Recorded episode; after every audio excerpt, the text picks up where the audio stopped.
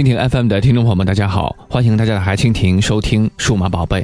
今天在节目当中和大家说一说未来的一些黑科技。我们都知道，小罗伯特·唐尼在《钢铁侠》当中饰演托尼·斯塔克。钢铁侠改编自漫威漫画当中的经典故事，讲述了工业家及发明家托尼·斯塔克遭到阴谋绑架，被迫制造最致命的武器。身受重伤的他，却暗中制造了一套高科技的盔甲，保护自己逃生。从此呢，是变身为钢铁侠，保卫地球。其实，相信大家看过这个电影的人呢，都会情不自禁的喜欢上他。这不仅仅是电影整体的一个魅力，相信还有对电影当中黑科技的一个狂热的惊叹。其中，钢铁侠电影当中出现的强大的黑科技，在众多数观众看来呢，还是非常神奇的，认为在现实当中不存在。其实，这些黑科技在现实当中还是有雏形的。首先，黑科技之一全息投影，在钢铁侠当中，相信全息投影给我们的感觉是震撼、高逼格的。在现实生活当中，全息投影技术呢，也称为虚拟成像技术，是利用。干涉和衍射原理记录并且再现物体真实的一个三维图像的记录和再现的技术。二零一四年的六月，美国加州的一家新创公司正在研发三维全息投影的芯片。他们的第一款芯片目的是全息投影二维图像。芯片在二零一五年的夏天交付给了手机厂商。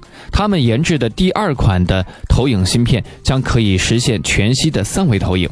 立体影像呢，可以漂浮在空气当中，看上去就像是一个真实存在的物体。另外，除了智能手机之外，这家公司研发的三维全息投影的芯片还将进入到各种的显示设备当中，比如说电视机啊、智能手表啊，甚至是全息的桌面。届时呢，三维全息投影时代呢将会真正的到来。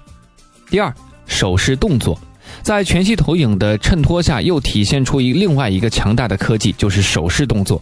在剧中呢，小罗伯特·唐尼的每一个动作都要用到设备进行一个捕捉，再交给贾维斯分析这个动作的意义。在目前我们现在有的手势操作识别能力还是比较差的，不说一些很个性化的操作，目前我们可以使用到的手势操作呢，限制条件要求过高，不坑呢就已经很好了，更别谈像剧中那样运用自如。第三，人工智能。在剧中，我们了解的不仅仅是钢铁侠托尼，还有他剧中根本没有露脸的基友配角超级管家贾维斯。没错，贾维斯是一个非常强大、超乎想象的人工智能，具有超级活跃的思维、惊人的计算和学习能力。而我们现在拥有的非常普遍的呢，就是我们苹果的 Siri。Siri 呢也是蛮强大的。第四，核聚变的反应堆。如果不太了解的话呢，我们也不应该小看它。钢铁侠的飞行、攻击的任何行动都需要靠这个小小的核聚变的装置来提供能量。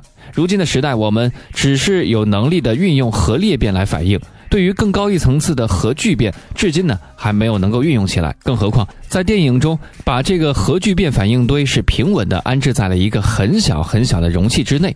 黑科技五：外骨骼。其实钢铁侠的全身呢都是一个黑科技外骨骼，外骨骼这种能够相当于让人开外挂的一样可穿戴的机器，最初呢是一项军事研究项目，旨在帮助士兵呢背负更大的负荷，比如说搬运几百斤的炮弹呀。再有就是军方希望能够通过外骨骼加持，提高士兵的一个单兵作战能力，就像电影阿汤哥在《明日边缘》里面一样。然而呢，外骨骼在军事方面研究了好多年，目前都没有达到令军方满意的水平。看起来酷炫异常的外骨骼装备，还停留在让士兵行动迅速、单手举起上百斤炮弹的水准上，主要呢是用于后勤部队来运送货物。而像钢铁侠装备一样，防护能力和战场感知能力，目前呢还在研究当中。到底以后会不会有上天劫炮弹、下海堵潜艇的超级战士呢？让我们拭目以待。当然，除了军用、民用领域的外骨骼，倒是让人非常的期待。毕竟，这才是外骨骼走入千家万户的最好的途径。